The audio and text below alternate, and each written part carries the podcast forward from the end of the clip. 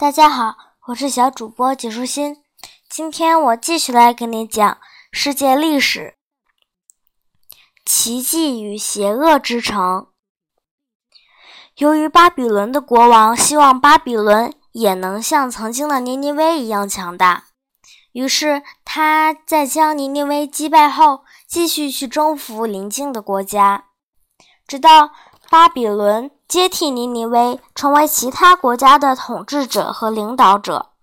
那么，巴比伦是否也像尼尼微一样走向了覆灭呢？在这位巴比伦国王死后，他的儿子继承了那他庞大的帝国。他的儿子叫尼布贾尼微，当然不是什么约翰、詹姆斯、查理等简单的名字。当我看到这个名字时，我甚至很怀疑他的父亲在叫他时是怎么说的。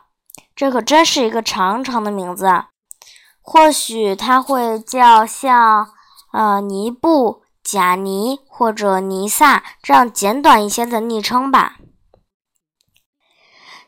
尼布贾尼威接管王位后，将巴比伦城建成当时最为强大。最宏伟、最无与伦比的城市。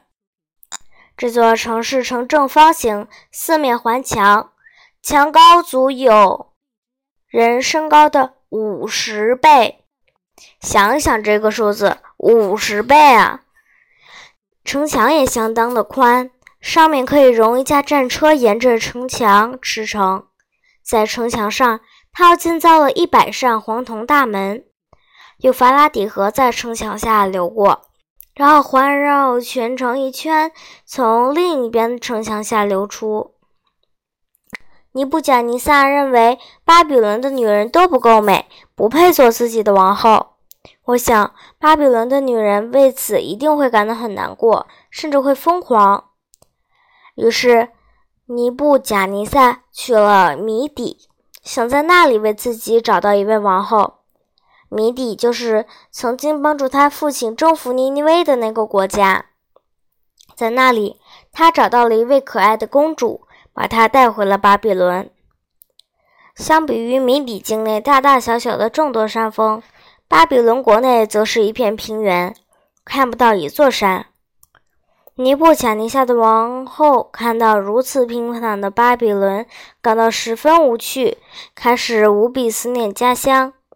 因为他十分向往自己家乡山峦起伏的景色，为了哄他开心，让他能够安心地留在巴比伦，尼布贾尼撒为他决定建造一座小山。奇怪的是，他竟然将小山的修建地点确定在自己宫殿的屋顶上。在这座小山的各个角落，他布置了很多美丽的花园。这些花园不仅种花，也种树。这样一来，尼布贾尼撒的王后就可以坐在树荫下乘凉，享受美景了。这个花园就是传说中的空中花园。巴比伦的空中花园和巨大的城墙也成为举世闻名的世界七大奇迹之一。那么，世界其他几大奇迹是什么呢？你一定想知道吧？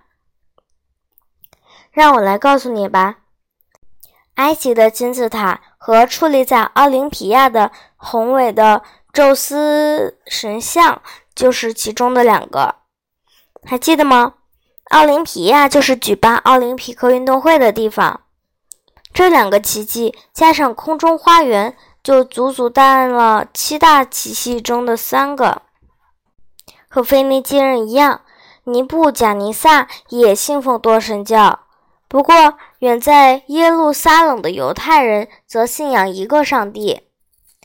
尼布贾尼撒想让犹太人也和他们一样信仰多神教，不过犹太人可不愿意。尼布贾尼撒还想让犹太人向巴比伦上交钱税，结果犹太人也不愿意交。为此，尼布贾尼撒就派兵攻打耶路撒冷，将这座城市毁灭了。就连所罗门建造的那些华丽的神庙也被烧毁。他还命犹太人和他们所有的财物都带回了巴比伦，这些犹太人也被尼布贾尼撒关进巴比伦的监狱，在巴比伦的监狱里做了七十多年的囚犯。巴比伦不仅是当时世界上最雄伟壮观的城市，也是当时最邪恶的地方。巴比伦人纵容自己，尽情的享乐。他们只想着让我们吃好喝好，过得开心，从不为明天打算。相反，生活过得越堕落，他们就越开心。不过，尽管尼布贾尼撒认为似乎能够为所欲为，能得到世界上任何他想要的东西，但最终他还是发疯了。他将自己幻想成一头公牛。